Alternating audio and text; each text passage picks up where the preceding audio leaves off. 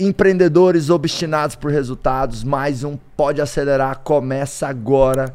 Estou aqui com um grande amigo, empreendedor serial, um cara inovador que eu admiro demais. Tem todo um ecossistema de empresas também.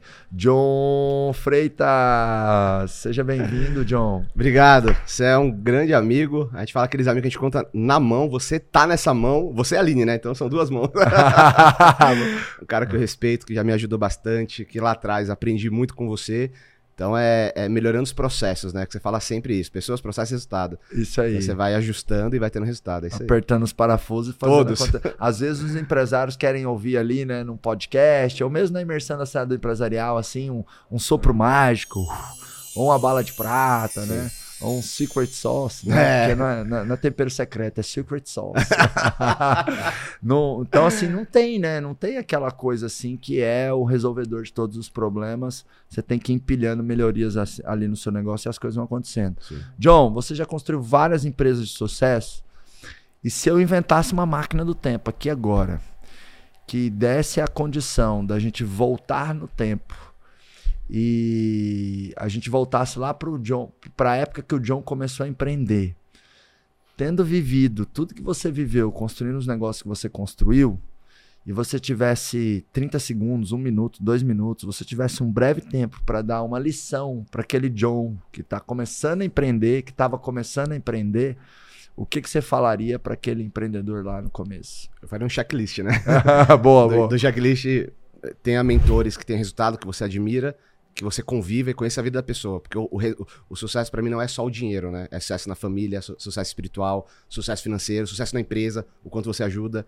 Dessa questão de mentor é o que vai te alavancar para qualquer lugar. Então você foi o meu mentor, você é meu mentor em alguns processos da minha vida. Uhum. Então é por isso que a gente cria um relacionamento. Uhum. E o relacionamento, ele é construído a longo prazo.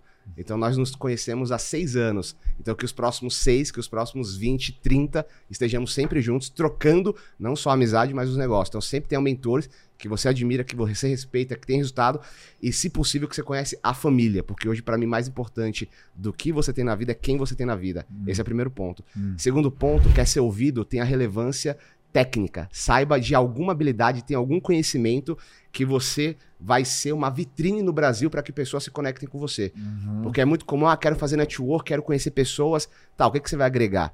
Então, quanto mais resultado você tem em uma área, mais você vai ser ouvido. Então, isso é uma coisa também que faz muito sentido, que eu falaria para mim lá atrás. Uhum. E a terceira coisa, nunca ache que teu mercado é grande o suficiente. Sempre aprenda com todo mundo. Ah, John, você é o cara da tecnologia, então você não vai aprender com o cara que é tradicional, o cara que tem uma indústria. Não, para com isso. Você tem que aprender com o cara da indústria, o cara do marketing, o cara da tecnologia, o cara que é professor, porque todo mundo tem alguma coisa para ensinar, desde que você esteja humilde para aprender e atento o suficiente para observar como aquele cara virou líder de mercado naquela, naquela área dele. Então, é um presidente da linha aérea é uma indústria de suínos, é uma fazenda, é uma empresa de desenvolvimento pessoal. Todo mundo tem algo a ensinar em algum momento. Então sempre esteja atento e humilde o suficiente para aprender com outra pessoa. E saiba que seu mercado sempre vai ser pequeno comparado com o mundo. Então eu vejo muito empresário que vem falar comigo, o cara, ah, eu sou líder de mercado tal, acabou ali. Tá, beleza, seu mercado é esse, mas existe o mercado mundo, que é um infinitamente maior que você. Então, você só... dominou um aquáriozinho e tá ah, se já acha que, que é o rei da cocada. É, king, king, of the, the Black Cockade. É king of... é, você tá muito americanizado. Você hoje, viu? É porque eu tô perto do cara das startups, da tecnologia, né? E um dos pontos que você falou, que é o aprendizado, e para mim, grandes líderes são eternos aprendizes. E o ponto-chave para você se manter aprendendo é a humildade. Sempre. Eu me lembrei de uma história. Certa vez eu tava na minha sala, lá no IBC. E aí veio um estagiário do marketing. E eu sempre tive política de porta aberta, assim, na minha sala, né? Ele bateu na, na, na porta e falou assim: eu olhei para ele e falei, pois não? Ele falou: posso entrar, Marcos? Queria te falar uma coisa. Eu falei: pode, entra. Ele sentou, falei: tô à disposição, o que, que você tem para me dizer? E ele falou assim: Marcos, a equipe lá tá sentindo você muito distante da equipe. Você sempre foi muito próximo. E assim, já tem aí uns 20 dias que você nem passa lá na área tal. Eu sei que eu tô aqui na empresa uns seis meses só, enfim. Mas uma vez você falou que qualquer um pode vir aqui te dizer qualquer coisa. E eu queria te dizer isso. E aquilo que ele falou para mim fez muito sentido. E como eu estava com um turbilhão de problemas ali na vida pessoal e também algumas questões estratégicas na empresa, realmente eu estava com outra cadência ali, com outra proximidade junto ao time e junto às áreas que eu era mais próximo e tocava. Qual que é a moral da história? Mesmo com um estagiário você pode aprender. Se você abrir os seus ouvidos e o seu coração. Sim. Então eu poderia ter refutado aquele cara, aquele estagiário, sabe? Ah, tá, enfim, não, mas eu me disponibilizei para ouvir e fez tanto sentido. Passou uns 15 minutos, eu passei lá na área, puxei os líderes, tal, enfim. E o pessoal deu um feedback muito legal de uma reunião de uma reunião que eu puxei na liderança, né? Que tem a ver com o que você disse. Você pode aprender com qualquer um a qualquer momento, de qualquer forma, né? Então, se você tem uma empresa mais tradicional, você pode aprender muitas coisas com quem tem uma empresa mais da nova economia, de tecnologia, de, de, de, de recorrência. Assim como a galera de tecnologia, startup e recorrência, pode aprender muito com os empresários tradicionais. Deve, né? Deve. Exemplo, o cara que tem um supermercado. Meu, ele pilota um negócio que tem 2, 3, 4, 5% de margem. Sim. Então, sabe, ele é bom de controle de custos. Ele, ele sabe, ele é, é, é, ele, ele, realmente tem um propósito de verdade. Porque, na boa, o cara que tem 2, 3, 4, 5% de margem, ele tem praticamente uma ONG, né? A minha esposa tem supermercado. É, então, é uma, é uma ONG, pô. Ela me adotou, então. Então, quer, quer, quer aprender a trabalhar, o que quer trabalhar com propósito de verdade, é só você colar no empreendedor, que tem menos de 5% de margem líquida. Otimizar né? o processo é, da hora que acorda, da hora que vai dormir, né? Então, então, a galera de tech pode aprender muita coisa de gestão financeira, muita coisa de sabedoria com o mercado, né, com a galera tradicional, assim como a galera tradicional, vamos assim dizer, pode aprender ali com, com as empresas de tecnologia. E aí eu quero te fazer uma pergunta, né? Você que tem várias startups, tem um fundo, tem todo um ecossistema de empresas aí, o que, que você vê que as empresas da nova economia, as empresas de tecnologia, as startups, né, fazem ali nas suas práticas de gestão, no seu dia a dia com o time ou na estratégia do negócio que talvez seja mais fácil de replicar para qualquer outro tipo de empresa? O que, que vem de, de, de ideia, de insight? É. É, se, sempre é um mundo híbrido, né? É um mundo vivo que cada vez mais vai, vão se cruzando. Então, quando você entende, por exemplo, que o perfil de funcionários hoje está mudando e o ciclo está ficando pessoas cada vez mais novas e essa nova geração ela faz muito rápido as coisas, então você tem um, um uma discrepância de dois pilares. O primeiro, o cara que é muito jovem faz as coisas muito rápido, ele é um cara extremamente competente, como estagiário que você falou. Eu tenho um CTO que toca uma empresa de múltiplos milhões e o cara tem 18 anos. E ele cuida, ele opera pessoas que são sênior, que têm 50 anos e que têm 30 de programação.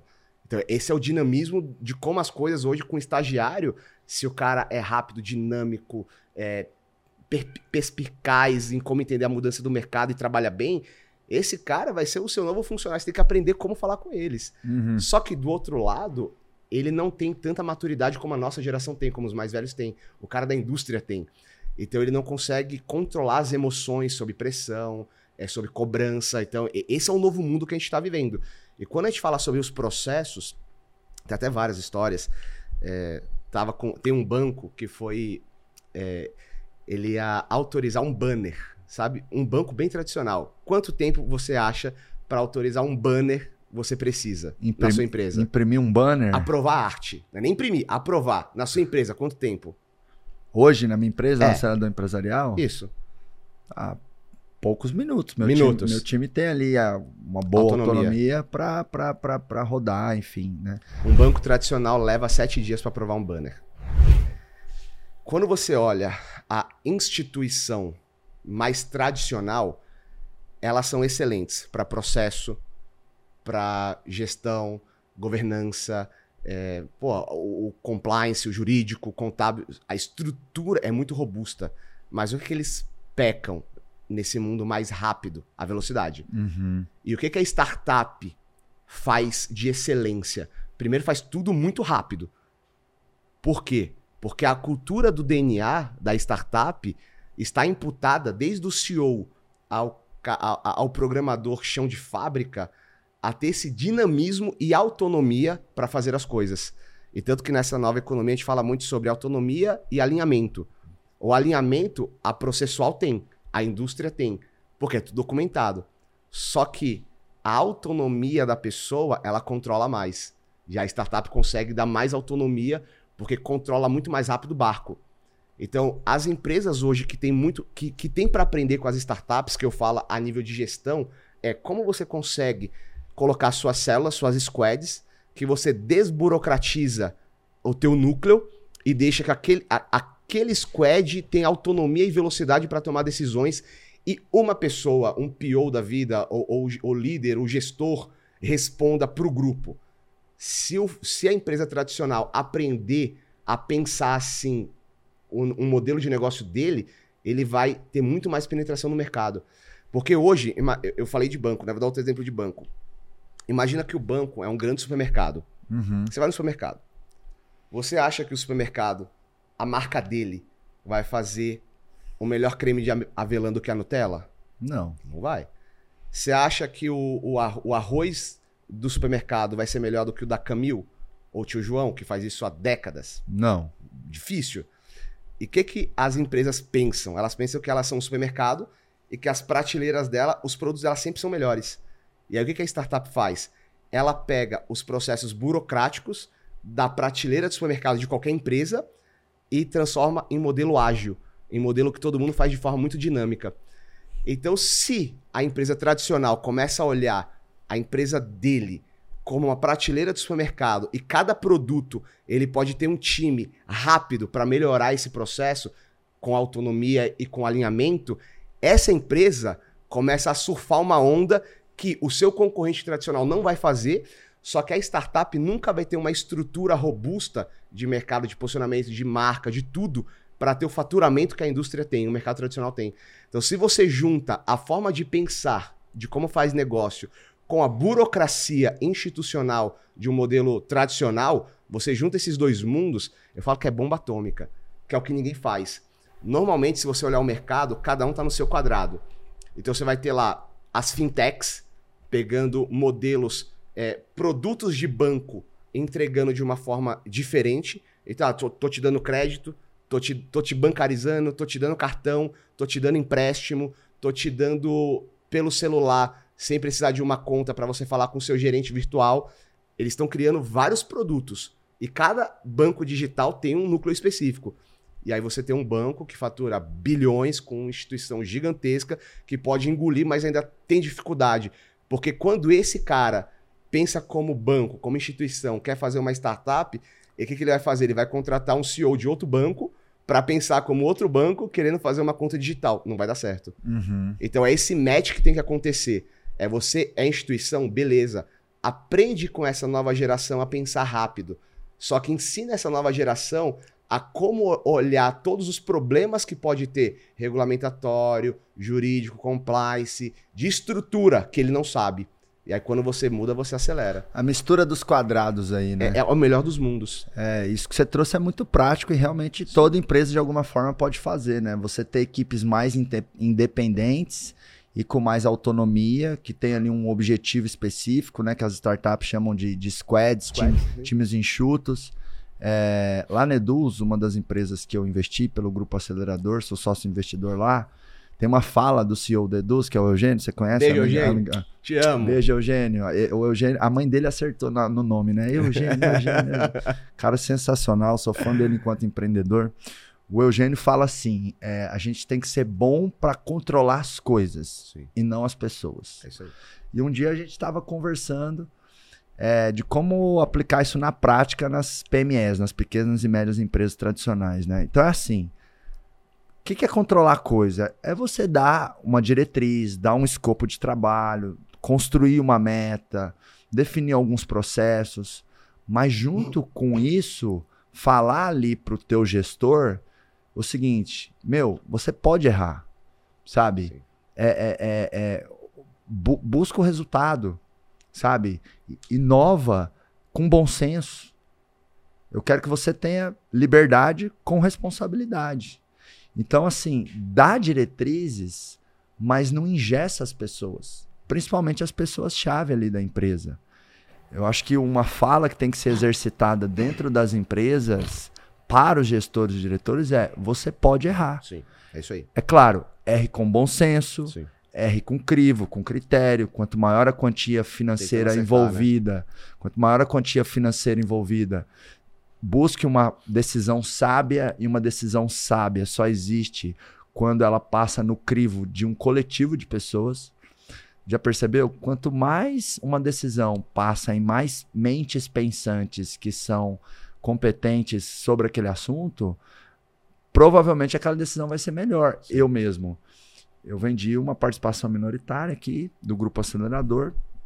é, e agora a gente está prestes a entrar aí numa, numa diligência. Enfim, e talvez a gente receba aí um novo aporte, uma nova rodada e tal. É, é uma decisão de vida para mim. Sim. né? O grupo acelerador, acelerador empresarial são minha vida. A Lilica até fala: ah, tem gente que acha que a gente não tem filho, filha, mas a gente tem dois filhos. Um é a empresa e o outro é a Cloclô. Cloclô. Nossa cachorrinha. Então eu fui buscar o conselho de muitas pessoas, vendo ou não vendo, o que, que você acha desse preço ou não, tá no momento, tal, tal, tal. Então, é, decisões sábias passam pelo crivo de algumas pessoas, né? Mas diga para os seus funcionários, principalmente as pessoas-chave, né? Uhum. Ó, você pode errar, você É está isso aí. autorizado a errar. É, eu falo para alguns dos- da- das minhas lideranças assim, ó, eu prefiro que você peça desculpa do que você peça é, aprovação. Se você tinha convicção de que tinha que tomar aquela decisão, tome ela. Sim. Se der bom, eu vou te falar parabéns. Se der mal, eu vou puxar a sua orelha, vou construir ali com você um entendimento para gerar um aprendizado. Mas se você mostrar para mim o fundamento da sua decisão, eu não vou achar ruim que você errou, mesmo es- mesmo puxando a sua orelha. né? Então eu falo muito para alguns dos meus líderes assim, ó, me pede perdão, mas para de querer ficar me pedindo aprovação para tudo. É, ent- principalmente no mercado mais tradicional, as pessoas que entram nas empresas vêm muito com o inconsciente coletivo da hierarquização. Então o cara quer pedir aprovação para tudo porque ele está há 5, 10, 15 anos no mercado de trabalho e ele aprendeu assim, eu tenho que pedir aprovação para tudo. Então a impressora consertou, tem que pedir aprovação, tal coisa. E aí às vezes ele faz qualquer coisinha sem pedir aprovação e ele toma uma comida de rabo. O que, que a empresa está dizendo ali? Ó, aqui tudo tem que ser aprovado. Aí, mesmo pequena, que ela poderia ter um diferencial de ser rápido e veloz, que uma coisa é você virar um transatlântico, que é um banco, né? Outra coisa é você virar um jet ski. Sim. A pequena ou média empresa, ela é um jet ski, ela ajusta o curso ali muito rápido. E aí, ao invés de você usar esse diferencial da velocidade, você burocratiza que nem um banco, né? Então, às vezes falam assim, ah, é, o tal líder é centralizador. É ruim um líder ser centralizador, mas quando a empresa é de forma generalizada centralizadora, é mil vezes pior. Sim. E isso tem muito dentro das empresas tradicionais e eu acho que é um aprendizado que a gente tem que trazer desse quadrado aí do digital, né? É como que a gente entrega autonomia progressiva e responsável para as novas nossas equipes, principalmente para essas novas gerações que vão estar cada vez mais dentro do mercado de trabalho, né? Total. Você liderando esses jovens aí, promissores, talentosos, enfim, o que que, o que, que, que que é importante na liderança ou na gestão dessas pessoas para que você faça a retenção desse talento, formação desse Boa. talento? É, eu, eu- vou fazer dois claims com você. Ah, Um deles, em 2000, 2018, eu tive uma mentoria com o, o, o presidente e diretor da Netflix na América Latina, da Latam. aham, E, e falar muito sobre responsabilidade e autonomia, e liberdade. aham, Tanto que tem aquele livro A Regra é Não Ter Regras, né? Aham. Que fala exatamente sobre o que você estava falando. Que basicamente ele falava assim: John, as pessoas hoje, que, que, qual é a cultura da Netflix? Basicamente, eu pago os melhores salários e eu quero os. Ele chama de sniper, né? Eu quero os snipers que eu coloco na função, o cara me entrega resultado. Então, como ele quer as férias dele? Ele que escolhe, ele que te tira. Então, é essa nova geração que eu tô falando. Que ela precisa dessa liberdade com a autonomia que você dá, óbvio, mas dando os processos, o cara vai trabalhando. Para essa nova geração, não é só o salário pelo salário. Porque se você pegar, por exemplo, se você abrir o LinkedIn, eu sou programador. Se eu falo que eu sou sênior, eu te, eu te agora, se, quem estiver me assistindo que for programador sênior, que tiver pelo menos 12 anos de atuação, eu garanto um salário de 12 mil dólares. que em real é todos, não é brincadeira. Ah. é, é muito dinheiro. É muito Eu dinheiro. consigo, qualquer startup, qualquer. Porque o mercado precisa sobre isso. Só que essas pessoas, elas não ficam só pelo salário. E aí você tem que ter mecanismos. Então você precisa criar a tua cultura, o teu propósito, a tua causa, modelos de, de recompensas, aonde a pessoa hoje. Eu, tenho, eu tinha um programador que trabalhava na Many Content, que ele saiu, ganhava bem, e hoje ele ganha 500 mil dólares ano como programador. Como é que eu vou compensar esse cara por salário? Nunca. É, é impossível. Um fundo que coloca um bi em caixa em uma empresa de tecnologia nos Estados Unidos, que quando converte para real ele tem todos os reais, ele pode contratar quem ele quer. Só que o que você vai ter que fazer? Vai ter que fazer seus vestings, você tem que fazer acordos, pra, nem que você dê 0,02% para ele, mas ele precisa se sentir pertencente a essa causa. E aí entra a cultura do erro. Quando a gente te- tinha uma startup no Vale do Silício, que, que era a GoBox, que agora virou a Triad, a Neo Triad, é, é, é a Triad. E quando a gente estava no Vale do Silício, era muito engraçado, que para pegar investimento, chegava numa numa casa, você não dava nada, e tinha alguns bilionários lá. Você ia fazer captação. A primeira pergunta dos gestores dos fundos era: quantas empresas você quebrou? Se o cara falava nenhuma, a probabilidade de sair era alta, o cara não entrava. Tá, quebrei três. Opa, já te olho diferente. Por quê? Lá a cultura do erro é quanto mais você quebrou com o dinheiro dos outros, melhor pra mim. Porque eu vou colocar um dinheiro numa pessoa que sabe o que não fazer. Aqui no Brasil, se você faz alguma coisa errada numa empresa ou como empresário, o cara fala: putz, o cara quebrou, não presta. Mano, esse cara não, não anda com ele porque não vai dar certo. Conselho, fuge, foge dele. E ao contrário, a autonomia com a responsabilidade é você dar pro cara autonomia no squad dele, sabendo o que ele pode fazer, claro que não comprometa o negócio, tem ali a sua margem de erro, mas o cara não precisa pedir permissão. Se, agora, se ele fez errado, que ele aprenda com o erro dele e não cometa de novo, senão aí, é- aí é, é burrice mesmo. É, É, eu digo que deixa de ser erro e vira falha, né? vira falha, exa- Então, exato. o erro- é legal essa. É, o, o erro, ele faz parte. O erro, ele faz parte da construção de qualquer competência. Qual que é a diferença de uma pessoa que fala bem inglês para uma pessoa que não fala? A pessoa que fala bem inglês errou milhares de vezes tentando Sim, falar e aí aí. ela ficou boa. Então, enquanto o erro está fazendo parte da aquisição da competência, faz tá, tá ok. É, é- é- é- é um custo, um prejuízo, uma improdutividade, ruídos que aparecem na operação que fazem parte para aprender. Agora, quando a pessoa tá boa, tá madura naquilo ali, tá competente, e aí ela comete erros grandes, aí não é erro, é falha. Ela tinha condição de não Sim. errar. Então eu falo pra minha equipe, ó, o erro é bem-vindo aqui dentro. A falha, aí eu já vou puxar a orelha mais Sim. pesado, sabe? É, esses dias eu vi, por exemplo, uma, uma landing page nossa no market. E aí lá no campo, o telefone não tava com a máscara do, do DDD. E já durante uns 18 anos da minha vida, eu gero leads pro meu call center e pra minha equipe comercial interna Aham, trabalhar, sim. né? Essa é o inside sales, é o que eu chamo do mar vendas. Market gera demanda e vendas entra para vender. E lá no campo telefone não tinha lá a máscara do DDD.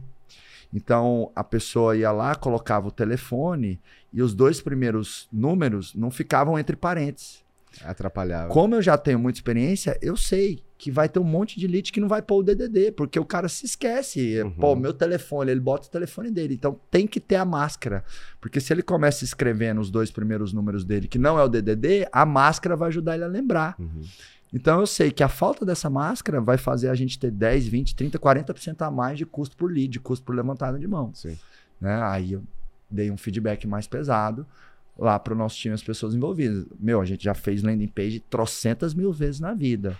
Isso aqui a gente tá, sabe, de cor salteado. Isso aqui a gente sabe, tá careca de saber por que, que não tem ali a máscara. Então, quando eu vejo que é falha e a equipe tinha condição de não errar, eu vou mais pesado no feedback. Sim. Eu vou mais incisivo, mais provocativo. Se é erro, eu, eu, eu, eu sou mais tolerante, sou mais flexível, passo mão na cabeça, faz parte, enfim.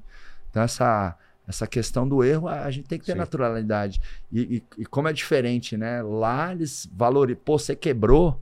Caramba, então você tá preparado para não errar mais. Sim. Né? É isso aí. Você já errou, então. Ele, ele sabe, tá ele sabe que o dinheiro que ele vai colocar em você, você não vai gastar com uma coisa que não vai funcionar. Então a probabilidade de dar certo, tendo que o modelo de negócio é uma coisa que o investidor vai querer saber, Então ele, ele pô, o olho dele brilha, entendeu? E, e aí quando eu trago pra cá, o que, que eu faço? A gente fala sobre você, talvez é, é o líder das PMEs do Brasil para ensinar sobre esse dinamismo do mundo. Uhum. Então você fala assim, tá, como é que eu vou trazer esses novos talentos? Eu falo, pô, se o cara precisa ter o propósito, a cultura bem definida, ele quer um pedaço do negócio, não precisa ser o um pedaço da empresa que você está contratando. A gente não fala de squads em startups, você montar os seus núcleos, porque é uma empresa tradicional de supermercado. Porque ela não pode montar um núcleo de tecnologia lá dentro e ter alguma recompensa dentro desse CNPJ que ela abre é, de ramificação do principal e dar um pedacinho dessa empresa, que não é o supermercado. Se você fizer isso e trouxer um cara que é muito bom, você vai ver como ele vai automatizar todo o processo do seu supermercado. E uma coisa que para você parecia utopia, não, eu vejo a Amazon que você entra no supermercado e, no, e não precisa passar no checkout. Tá, mas isso aqui existe softwares prontos que você pode colocar, mas o que é que você não sabe? Tech, porque não é sua competência. Uhum. Mas se você pensa em squads na sua empresa tradicional, você atrai talentos, você você recompensa ele dentro do negócio e ainda, e ainda automatiza todo um processo que seria burocrático, que você tem zero competência para gerenciar, e, e, um menino de 18 anos consegue fazer um trabalho que pessoas de 50 não conseguem. Excelente essa tática, né? Ou seja, você cria uma empresa paralela relacionada ao teu negócio e dá um pedaço daquela empresa para um colaborador talentoso. É isso que vai reter hoje. É porque muitas vezes o, o, os empresários perdem ali um bom profissional, seja jovem ou não, enfim, e eles querem, tipo, é, atacar a pessoa, no sentido de, pô, o cara não foi leal, ah, deu oportunidade, sim. não sei o quê. Tarará. Mas o que as empresas têm que saber é que o, o que mais move as pessoas são os próprios sonhos delas. É isso aí. Sempre. Então, se o cara é fora da curva, ele é excelente, ele precisa ver uma perspectiva de crescimento e futuro naquela empresa, senão ele não vai ficar. Sim. E aí você trouxe uma excelente tática, né? Beleza, não vou dar um pedaço do meu negócio principal, mas deixa eu abrir uma empresa com esse cara.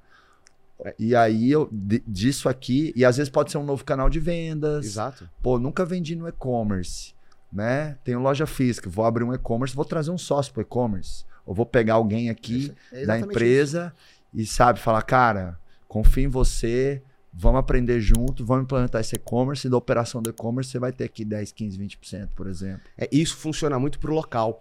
Só que o empresário local, ele está pensando talvez em melhorar os canais de aquisição e não pensa como ele pode fazer muito mais rápido com uma decisão que é: minha esposa, eu tenho um supermercado. O que, que ela fez? Ela montou spin-off, um mercado online para atender o bairro e trouxe um sócio de tech para tocar a operação. Funcionou. Então, para qualquer negócio você pode fazer isso. E para startup funciona super bem. Então, por exemplo, ah, eu tenho uma plataforma de pagamento. Então, dessa plataforma de pagamento, eu vou abrir um braço que é uma área de membros. Tá, eu não preciso colocar minha área de membros embaixo da minha ser a minha plataforma de pagamento a mesma coisa. Eu posso criar um CNPJ para a área de membros que a minha matriz manda, mas aqui eu posso diluir 10% com uma pessoa que vai ser o cara técnico para tocar toda a operação. E aí eu faço a mesma coisa para agora eu criei uma plataforma de stream de vídeo. Agora eu abri uma plataforma para blockchain. Quando você diversifica isso, o seu custo vai ser muito barato. Você vai ter uma pessoa extremamente leal e competente, querendo fazer o negócio funcionar, porque ele é dono, ele é sócio, e você vai ver o quanto ele vai acelerar o tempo. Então, o que você levaria dois anos para fazer, você consegue em três meses, tecnicamente falando, né? Claro que aí, aí a atração do mercado envolve marketing e vendas, que é o que você manja. Mas a estrutura em si, cara, é muito simples. Mas por que a pessoa não, não consegue pensar nisso? Porque o cara que é muito tradicional, ele está pensando nos modelos tradicionais. O cara que é da startup, ele está pensando em como mudar um, plantar uma árvore, mudar o mundo, e não entende que ele pode juntar com uma instituição que já é consolidada, pode pegar o brand, o know-how e, e, e, juntar os dois mundos. Por exemplo, quando eu estava com startup, porque eu, eu fui um cara que criou a maior startup do mundo de automação? Porque todo mundo ficava ou só startup, ou marketing digital aprendendo gatilhos mentais e vendendo, ou influenciador fazendo vídeos para o YouTube e na época Facebook, nem tinha Instagram direito, para fazer audiência. Eu falei, opa, existe, existe um mercado que dá para se comunicar. Então eu montei uma startup aonde eu usava um influenciador como canal de vendas e usava os gatilhos mentais e marketing digital para ter volume online. Então, em dois anos, coloquei 1,2 milhão de usuários ativos numa recorrência absurda. Então, eu juntei três mundos. Nossa, John, você é genial. Não, eu sou o cara menos inteligente, mas eu entendi que o mundo é em conectar os pedaços. Aí é o meu conselho para eu lá atrás que eu abri. Olhe os mercados. Se você olha os outros mercados que não é só o seu, pega os líderes, você vai ver que todo mundo já faz de alguma forma algo parecido. Ah, então como é que eu, que eu gamifico o processo do, do influenciador? Pô, tem o, o Member Get Member, que no digital a gente chama de afiliados, que é o cara que vai indicar. E, pô, mas a startup consegue criar processos, auto, automação, é, desburocratizar, ser rápido, criar volume de testes, tá? Mas o, o, tradicional me dá governança, me dá valuation, me dá estrutura. Então, assim, quando você aprende a ligar esses pontos, aí é o que o Steve Jobs falava, que as pessoas falam que é clichê. Mas o clichê é porque funciona. Clichê é a melhor coisa que tem. É, o clichê é clichê porque funciona. Cara, o clichê é porque funcionou para muita gente, é foi isso. tão popularizado que virou clichê. E o Steve Jobs fala isso, né? Você não consegue é criar nada novo olhando para o futuro, só conectando os pontos do passado. Então, como é que você sai do tradicional, continua sendo tradicional, mas colo coloca braços de inovação, de velocidade, é, testes? É, é por isso que, como diria Murilo Gun, criatividade é combinatividade, né? É genial essa. É, não, é, é essa, essa é a palavra. Combinatividade. É, e, e, e, tem outro paralelo também que eu criei, que atividade é esforcividade. Isso. Porque a boa ideia, ela vem de um esforço, de um processo. Então, ah, eu preciso achar uma sacada para resolver um problema da minha empresa, ou para resolver um problema de um funcionário, ou para criar uma nova estratégia no meu negócio. Se eu colocar esforço para ir num processo de peneirar ideias, uma hora eu vou achar uma boa ideia. É isso aí. Então, criatividade é esforcividade. Se você colocar esforço, você vai parir uma boa ideia.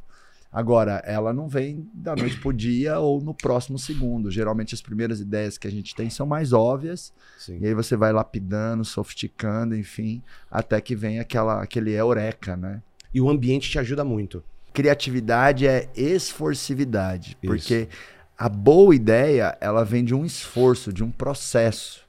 Então, ah, eu preciso achar uma sacada para resolver um problema da minha empresa, ou para resolver um problema de um funcionário, ou para criar uma nova estratégia no meu negócio. Se eu colocar esforço para ir num processo de peneirar ideias, uma hora eu vou achar uma boa ideia. É isso aí. Então, criatividade é esforcividade. Se você colocar esforço, você vai parir uma boa ideia.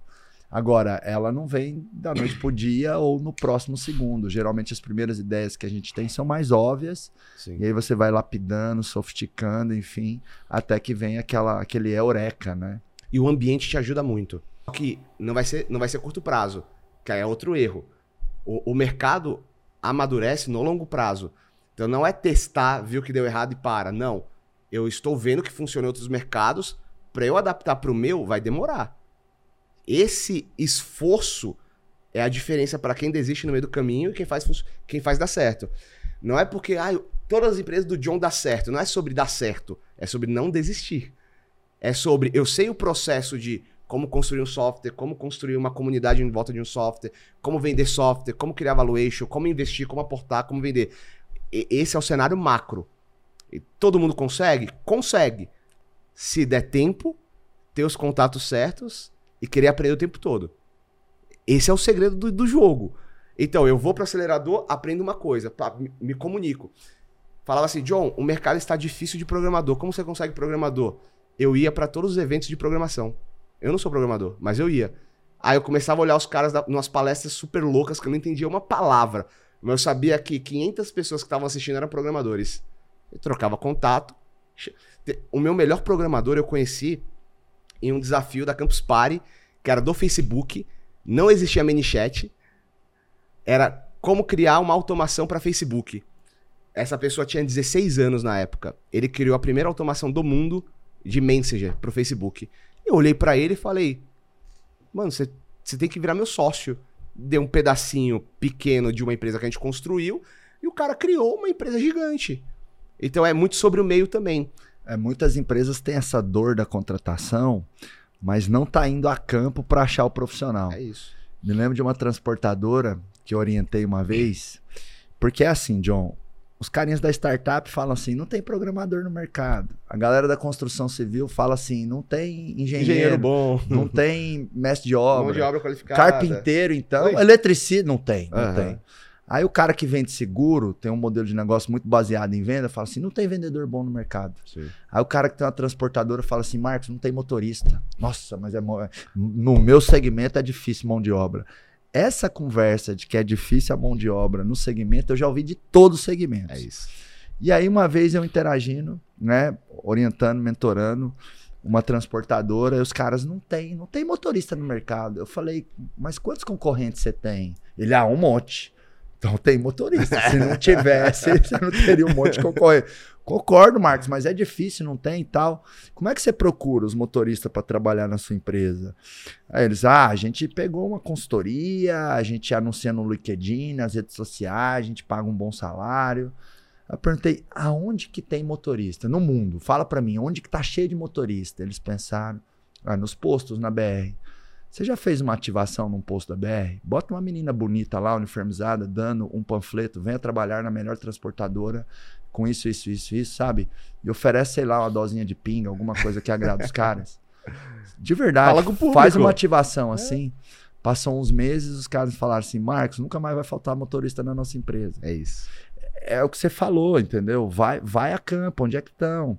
Né? Lá, lá na Eduz, por exemplo, poxa, a gente dá aula na faculdade de tecnologia. É, pô, então, ah, mas eu não tô achando esse profissional, então forma. Sim. A única coisa que você não pode fazer é ficar sentando, chorando e laboriando, porque cada minuto de reclamação você perde na busca de solução e implementação dessa solução. E e isso é pra tudo. Porque assim, eu, falei quando eu comecei a parte técnica. Aham. Mas até chegar a ser dono de fundo de investimento, o que, que eu fazia? Todos os eventos de VCs do Brasil, ou de investidor anjo, eu participava como startup. E aí eu começava a olhar, e me conectava, fui falando com pessoas, fui aprendendo. Aí a minha startup foi me dando dinheiro, aí eu comecei a começar a brincar. Até que virou uma profissão séria. E claro que é séria na pessoa física, né? Aham. Mas foi, foi assim. Então hoje, qualquer fundo do Brasil ou do mundo, eu tenho um acesso, porque eu fui construindo. É você ter uma coisa que eu chamo de capacidade fuçativa. Eu tenho também. Muito. Cara, então assim, ou eu sei, ou eu fuço pra saber um pouco, seja pra fazer, ou pra contratar quem sabe, ou interagir com, com quem sabe, enfim. Agora, outra coisa que eu vejo que as startups têm de muito bom, é elas criam um produto que tem recorrência. Sim. E recorrência realmente é algo muito positivo, porque você tem uma receita ali que se Previsível, né? que se repete, previsível e tudo mais. E eu vejo muitas empresas, pequenas e médias empresas, que poderiam criar um produto recorrente, né? Ter algum tipo de mensalidade, anuidade, garantia, seguro, enfim. E aí é uma questão de abrir a mente, né? Olha para o teu cliente hoje. Vendendo o que você vende para ele, o que, que dá para embutir que você vai cobrar algum tipo de recorrência? Que outra coisa, John, que vem aí na sua cabeça que a gente não trouxe ainda, que as startups fazem, seja na gestão do time, seja na estratégia do negócio, qualquer insumo ali que tem nas empresas dessa nova economia, que talvez seja mais fácil e dá para utilizar e implementar nas empresas mais tradicionais. É. Quando a gente fala sobre criar recorrência, o maior desafio que eu fiz para validar os meus negócios é entender uma palavra, duas: modelo de negócio. Se você entende os modelos de negócio que existem, você começa a testar coisas dentro da sua empresa. Hoje, eu já passei tantos anos olhando modelos de negócio que tem escala, recorrência, que qualquer área que você me falar, eu vou saber criar algum produto para alguém. Então, ah, John, sabonete. Pô, vou te dar um exemplo. Dr. Squat, lá dos Estados Unidos, uma empresa que vale hoje, deve, deve estar valendo 2 bi de dólar e faz 1 milhão de dólar por mês vendendo sabonete. Mas o que os caras fizeram? Eles pegaram um avatar, eles criaram. O Marcos é, é o avatar do Dr. Squat. Ah, tá aí o sucesso. É o-. É o modelo, é o modelo. É um homem. É que eu tenho um problema de autoestima. É, tá bom, super. Na problema. verdade, as pessoas falam que minha autoestima é alta, mas na verdade é só uma coerência com a realidade. É um, Ó. é um excesso de bom senso. meu, meu concurso de humildade eu nem participo porque eu vou ser campeão. Exatamente. Cara, eu sou neto criado com vó, né? Então eu olho no espelho e eu me apaixono Tem fácil. duas qualidades, né? Humilde e perfeito. boa, boa, boa. Então, se você pega o Dr. Squat, você vê o estereótipo li- literalmente é o Marcos. Que é o homem viril, que se cuida, que é. O nome não seria metrosexual, mas que é zoeiro, e que o discurso deles é: o homem que quer ter cheiro de testosterona para que a mulher se sinta uma mulher amada por um homem viril. É, é esse o conceito. E os caras fazem uma assinatura de sabonete. Então eles criam uma comunidade que é um homem viril, testosterona, o, o Viking da vida. Um sabonete que é, não tem petróleo, que é esfoliante, porque o homem sente dor e tá tudo certo, por isso que eu malho.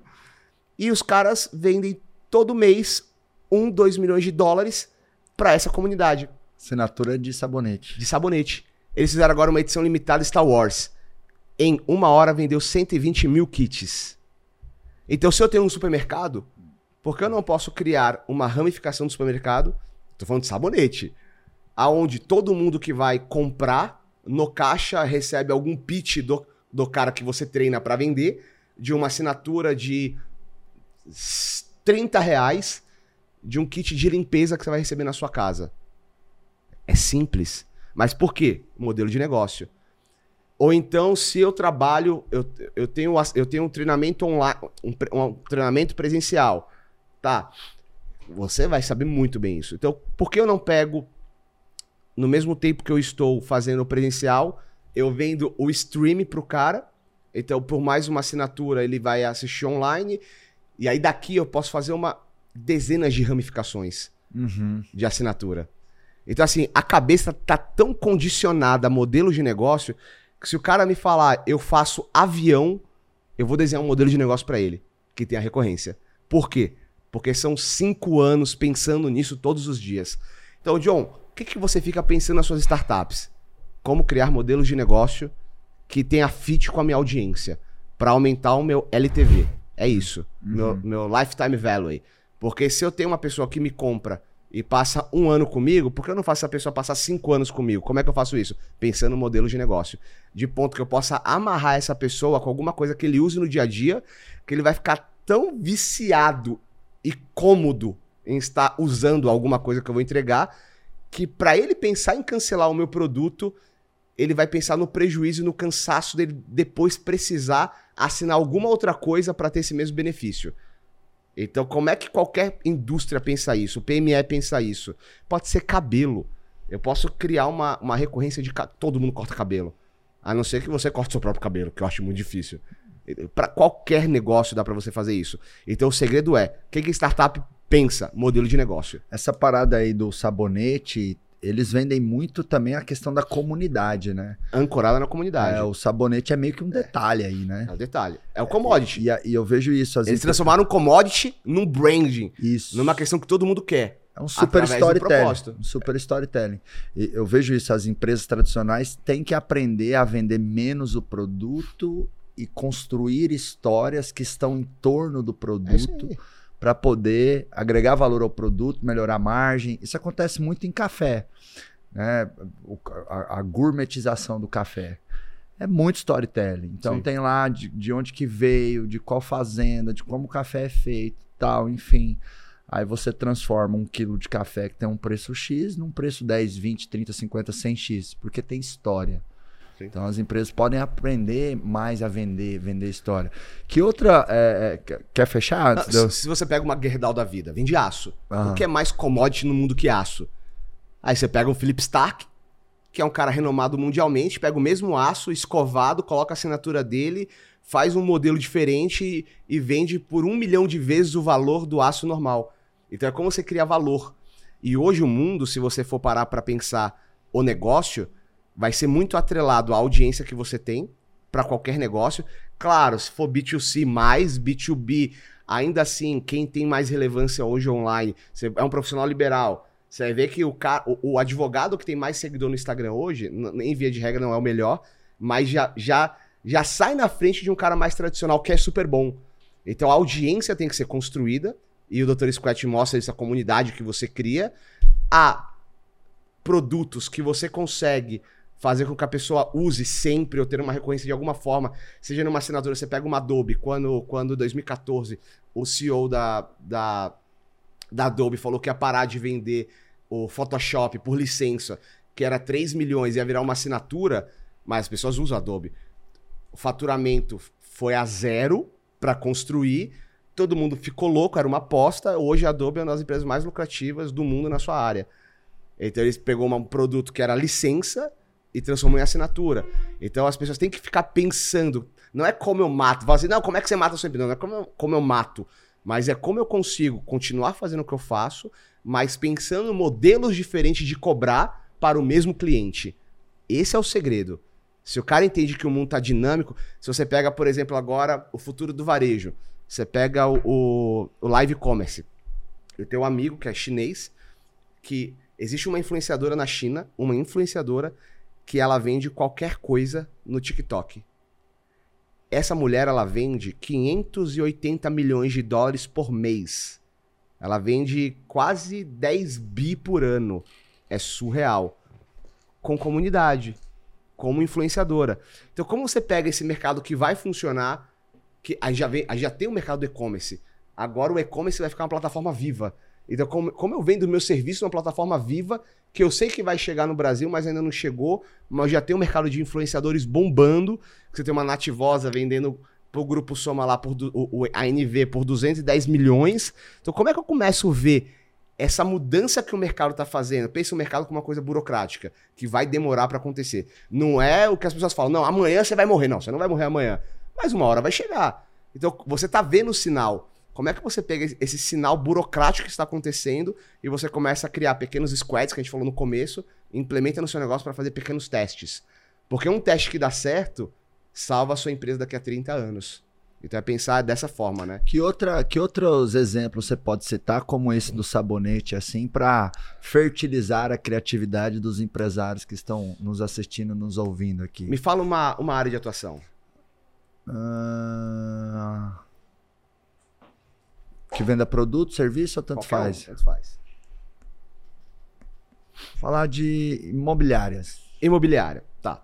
ou clínicas médicas. Imo- Vamos, vamos, pra, vamos pra imobiliária, então. Você vê, eu tô joguei no foi agora a responsabilidade, Ah, né? ah, Porque, como o meu trabalho é só pensar em modelo de negócio, pra qualquer área eu vou conseguir pensar alguma coisa Sim. que eu vou precisar validar, fazer pesquisa, mas em via de regra, tá? Se eu tenho uma imobiliária, o que que eu faço? Se eu tenho uma imobiliária, as pessoas estão muito acostumadas com o corretor que vai, te manda o material, fala o preço do metro quadrado ou fala seus benefícios. Porque a gente tem um grande corretor no mercado, que é o Guilherme Machado, que é especialista em fazer vender qualquer coisa no mercado imobiliário. Mas não é sobre isso. Como é que eu vou criar valor se eu for pensar em modelo de negócio? Se eu tenho um modelo de negócio, eu vou transacionar dinheiro. Então eu vou financiar, eu vou, eu vou pagar a vida. Tem modelo de negócio. E se eu faço uma. É porque é minha área, tá? Aham. Mas é simples. Aham. Se ao invés de fazer um fracionado da vida, eu não faço uma tokenização do apartamento, um, um- um novo modelo de fracionado, só o cara tem um pedaço pelo token. Só que no meu token, para ele estar no meu pool de investidores, tô falando com um cara que investe no mercado imobiliário, Aham. já tô segmentando. Eu não vendo a tokenização e para ele estar nesse pool de tokenizado, porque é um ativo digital, eu não cobro uma assinatura sobre essa tokenização para ele fazer parte desse pool. E essa assinatura eu faço com que esse pool entre em vários apartamentos em- São Paulo e depois eu abro para o Brasil. Auto- é, criei recorrência. Uhum, uhum. De forma simples, estou falando para investidores. Se eu for falar para pessoa física, tá? Para um cara que quer ir para o mercado imobiliário, na pessoa física, que eu quero, que eu quero, eu vou querer fazer o quê? Eu vou querer comprar um apartamento para mim. Eu sou, eu quero comprar um apartamento. Uhum. Então como é que eu posso criar uma recorrência para esse cara? Eu posso falar para ele o seguinte, ó, se você compra na minha na- no meu apartamento, eu tenho um, um sistema de automação onde eu salvo, salvo os seus dados e todos os apartamentos que tem o teu e-mail, o teu CPF, eu explito tudo que você gosta e te entrego como serviço em qualquer lugar do mundo.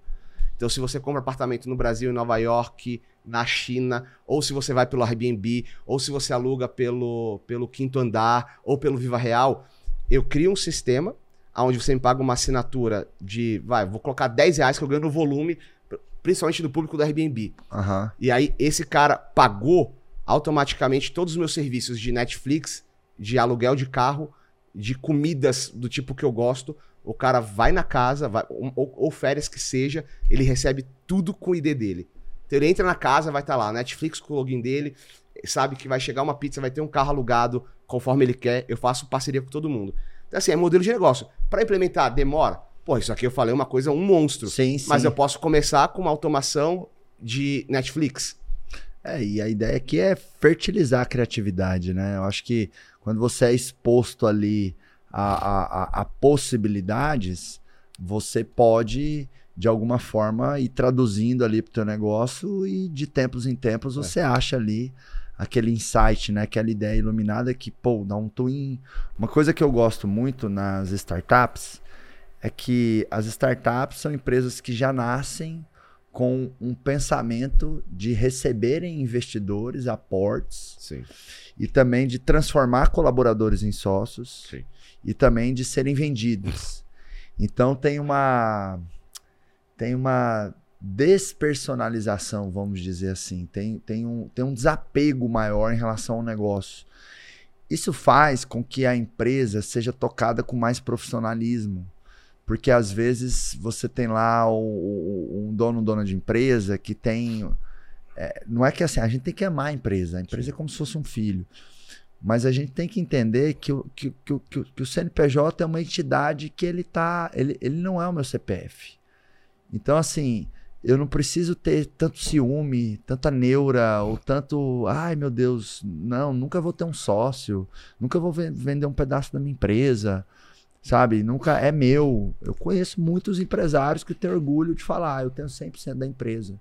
Sim. Eu não acho que isso, em todos os casos, é orgulho. Exato. Você poderia estar fazendo muito mais dinheiro não tendo 100% da empresa. Exatamente. É, não, não necessariamente é um mérito. Talvez se você tivesse 70% e você tivesse um diretor comercial que tem 2%, e você tivesse vendido 15% para um fundo ou para um investidor estratégico que anabolizou o teu caixa e outros 10%, sei lá, tivesse ali distribuído entre 20 colaboradores que ganharam um pedacinho cada um, talvez ao invés da tua empresa valer hoje 50 milhões, estaria valendo meio bi, né? Melhor ter 70% de meio bi do que 100% de, de 50 milhões.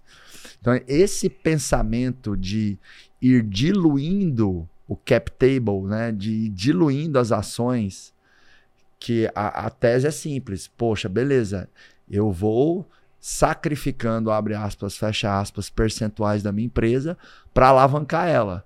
Porque lá no futuro eu faço algo que vai valer muito mais. Sim. Então, os 10, 20, 30, 50, 60, 70% que eu vou ter lá daqui 5 anos vai valer muito mais, porque eu inteligentemente fiz a, a venda, a distribuição, ou usei 30% da minha empresa para alavancar ela. Sim.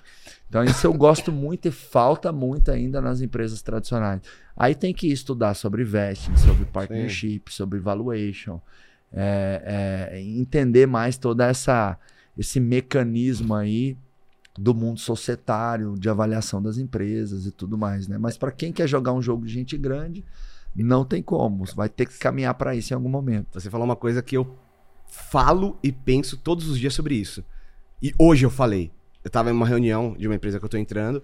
E eu falei para ele: é muito fácil aquele dito popular. Ah, eu prefiro 1% de uma empresa de 10 bi do que, do que 100% de uma empresa de 100 mil. Eu falei: isso, em via de regra, é mentira.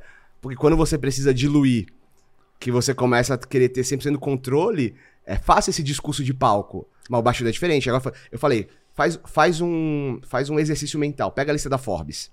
Pega lá, os 10 mais ricos da Forbes. Me fala, desses 10, quem tem 100% da empresa? Zero. Você pega o Zuckerberg, vai ter 14. O Elon Musk tem uns 20. Pega lá a lista, algumas são públicas. E vai, e vai ver qual o tamanho da porcentagem. É minúscula. Só que esse cara tem uma empresa de 130 bi, 150 bi, 200 bi. É isso. Aí eu falo, você pega a relação da Forbes, Quais são três pontos que quase todos ali têm em comum? Todos têm em comum. Claro que em devida proporção. Nenhum tem 100% da empresa, isso é um fato. Todos são filantropos, contribuem de alguma outra forma, que aí já é uma crença que eu tenho sobre negócio, mas que rege a minha vida. Então, quanto mais eu planto, mais, mais eu colho, é óbvio. Então, é, é um princípio de startup minha, inclusive, é investir em, em obras, em, enfim, coisas minhas. E o terceiro, tecnologia. Não precisa o core ser tecnologia, mas em alguma ponta existe tecnologia. Então você pega a Louis Vuitton. Cara, os caras entraram no metaverso, os caras fazem parcerias com League of Legends, então os caras estão atuantes. Qualquer empresa lá tem isso. Então, são três pontos assim que é super. Per... O cara fala, quero, uma, ter uma, quero ter um modelo muito, muito grande, tá? Olha para quem faz.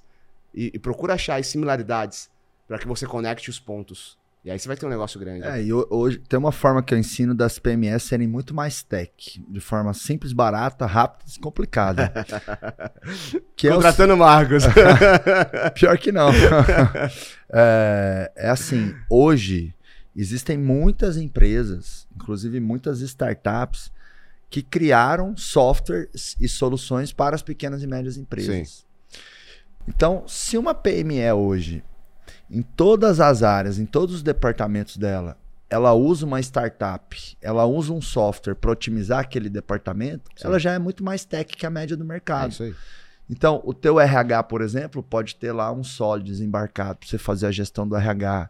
O teu processo comercial pode ter um CRM, a tua gestão financeira pode ter um conta azul. Sim. O teu valuation pode ser feito por uma empresa tech, que eu sou sócio, que é a Baico.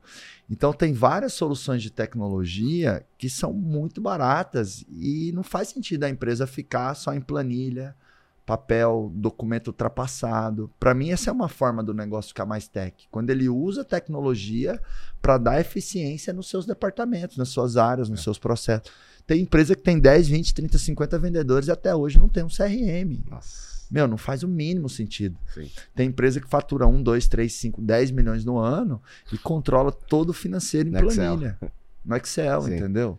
É, então não faz o mínimo sentido. A partir do momento que você começa a usar mais soluções de tecnologia para dar eficiência aos teus processos internos, você está fazendo mais uso, uso da tecnologia para ficar mais competitivo melhorando a tua margem. E se aí tua governança for boa, teu negócio for bom, se tiver história de crescimento, você pode conseguir chegar a vender a tua empresa. Porque a empresa ela pode ser vendida, porque às vezes um, um, um erro comum é achar que é só empresa de tecnologia que é vendida, e não é, né? Empresa de serviço, empresa de varejo, Qualquer tal. Uma. Qualquer uma Tem pode mercado? ser vendida.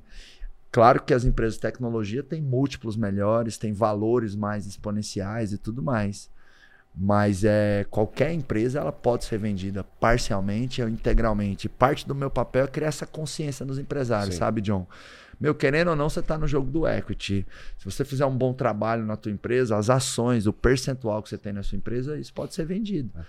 Então eu vendi aproximadamente ali 10% do grupo acelerador e vou colocar no bolso mais de oito dígitos, né? Então um valuation aí de 150 milhões. É, então, eu vendi parte da minha empresa. Sim. E eu não tenho uma empresa de tecnologia, eu tenho uma empresa de serviço. Uhum.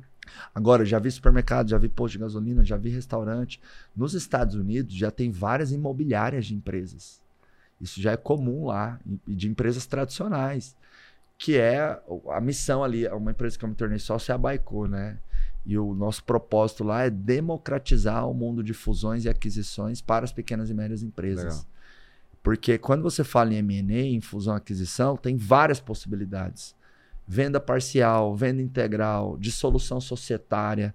Às vezes tem um sócio brigando com o outro e não consegue chegar num denominador comum, porque um, ah, não, eu quero 10 milhões na minha parte, o outro eu pago um milhão. Não, peraí, é. vamos sair do emocional, Sim. vamos trazer uma empresa que avalia e com um bom senso entrega aqui, sabe, uma perspectiva profissional de quanto vale. Então, dissolução de sociedade, é, o partnership, que é transformar colaboradores em sócios. em sócios. Que uma coisa é você chegar num diretor seu de área, ou num gerente, ou numa pessoa-chave, um programador, ou um especialista que presta o teu serviço e que ele é crucial. E, pô, você não pode perder esse cara, ou se você perder, vai afetar o teu resultado. Se você chega nele assim e fala assim, ah, vou te dar 1% da empresa. Às vezes vai até desmotivar o cara. Mas se você faz um valuation e tem lá, né, que a tua empresa vale 10 milhões, 1% é 100 mil reais, cara, é muita grana. Sim. Então, ao invés de chegar lá no teu colaborador ou no teu gestor, falar, vou te dar 1% da empresa, você mostra um relatório de valuation ali, fala, vou te dar 100 mil reais em ações da empresa. É isso aí. É, nós vamos, Esse é o discurso. Nós vamos trabalhar aqui, né, para levar essa empresa para valer 30, 50 Depende do seu esforço agora. Exato. Então, é o nosso compromisso. Exato. Então você é dono da empresa, assim, assim como eu, enfim. Então, é, é, é, é, então as empresas têm muitas boas soluções hoje no mercado. Aí que entra em cena também o grupo acelerador, né? A gente tem várias empresas que ajudam outras empresas Sim. com tecnologia. O acelerador empresarial, que é a empresa de educação, não é tecnologia. Mas a Nectar CRM, que eu sou sócio, é tecnologia. A Baico é tecnologia. Otimiza a recuperação tributária é tecnologia. Então, você que é dono ou dona de empresa, você tem que usar a tecnologia nos seus processos internos. Não faz sentido mais ficar só em Excel, Excel, Excel, Excel, Excel, Excel. E, e outra, você tem tanto Excel assim, bota um, um Power BI aí, pelo amor de Deus.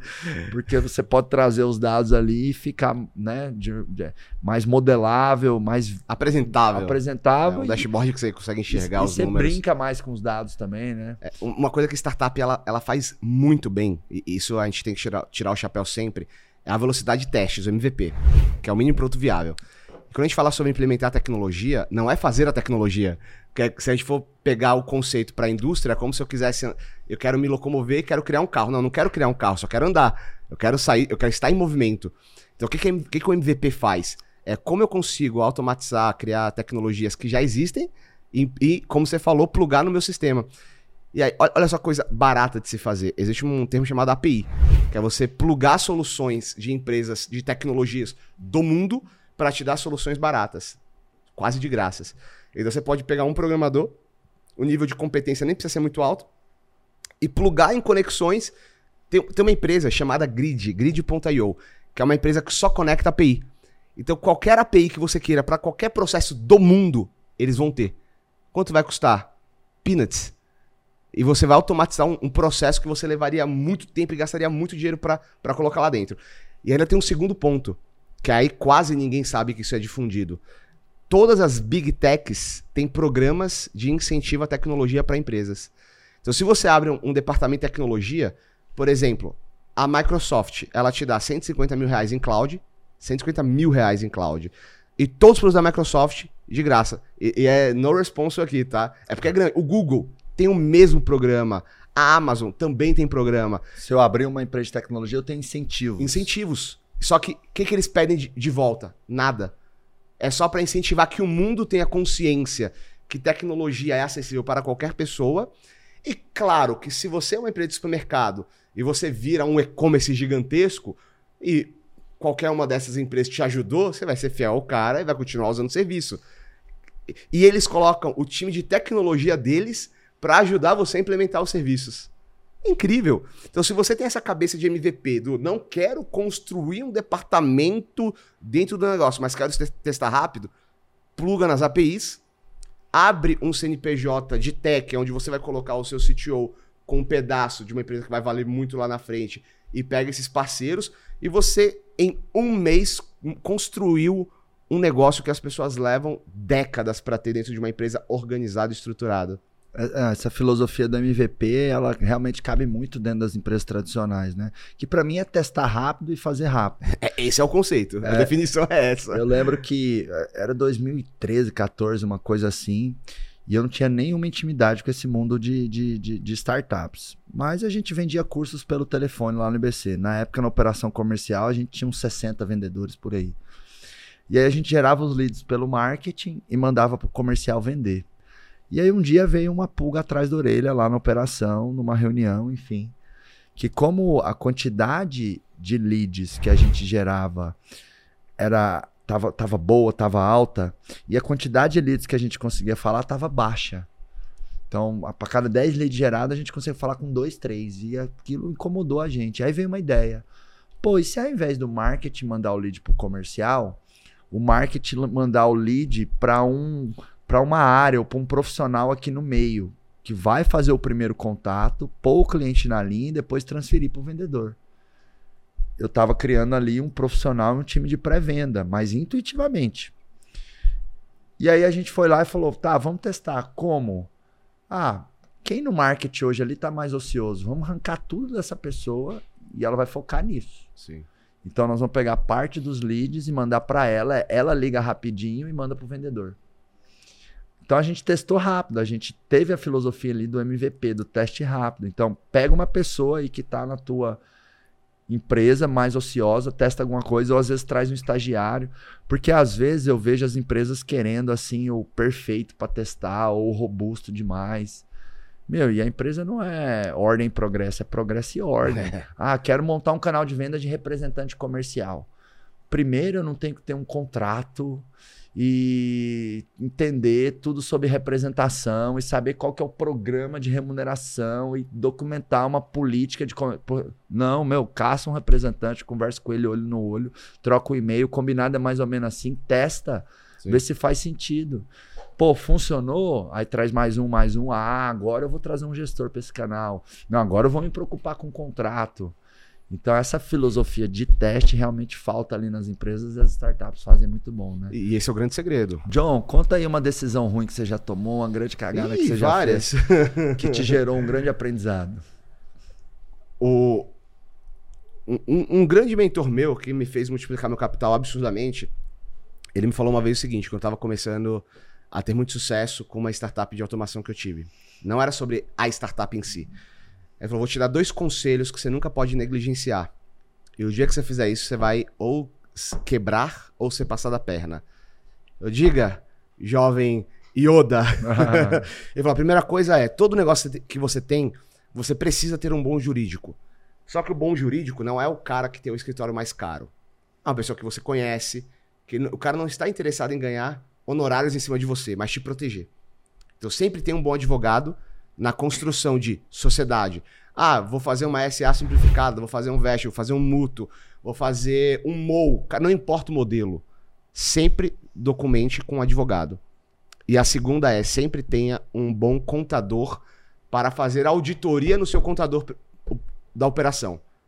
Tem o contador do contador, o auditor do contador. Porque o contador, em via de regra, ele vai fazer você pagar boleto.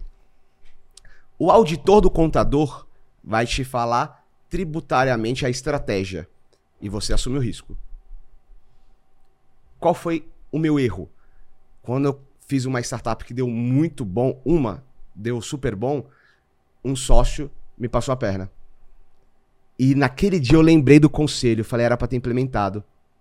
Se eu tivesse um contrato feito com um bom advogado, que no caso na época foi o irmão do sócio, então tendenciou para o irmão, eu não teria tomado 13 milhões de prejuízo. Então isso foi um aprendizado caro. E a contabilidade também, porque nessa mesma empresa eu tive esses dois problemas. Parece que o cara jogou uma praga, né? Não foi uma praga. É porque, em via de regra, é o problema do empreendedor, do empresário. É, é- é ter esse descuido de pensar em vender mais, melhorar o produto e melhorar os processos internos. Mas a contabilidade o jurídico, que tem que andar do lado dele, ele fala: não, isso aqui eu terceirizo, depois eu vejo. Não. Tem que olhar tanto quanto o fluxo de caixa. Se você tá com isso aqui estruturado, você nunca vai passar problema. Te dá segurança, né? Muita segurança. Muita, é, muita segurança. Pra gente fechar aqui o Pode Acelerar, John, nós temos um ritual, tá? Nossa equipe bota aquela música, não sei se você lembra, é assim, ó. E vai descendo até a boquinha. Ah! Conhece essa música? Conheço, eu era Não. criança. Então, aí nós vamos colocar uma garrafa ali e Tá. nós dois vamos rebolar Ah, meu o Deus chão. do céu. Você topa ou não? Por você, eu só. É mesmo? Eu, eu só não passo as coisas erradas. Produção, traz a garrafa aí. Brincadeira, brincadeira. Tá, John. tá vendo a confiança, né? Seja confiança. Por Pode, fa- você. pode falar aí no microfone, ufa. Meu Deus. Ufa. Restaurou minha dignidade. brincadeira, brincadeira. Quando é muito amigo, então aqui É, eu solto essa. A intimidade é uma merda, né? O ritual de final aqui do Pode Acelerar não é isso. É assim: eu vou contar um, dois, três, eu falo pode, você fala acelerar, olhando pra câmera ali, levando a sua energia empreendedora pra galera.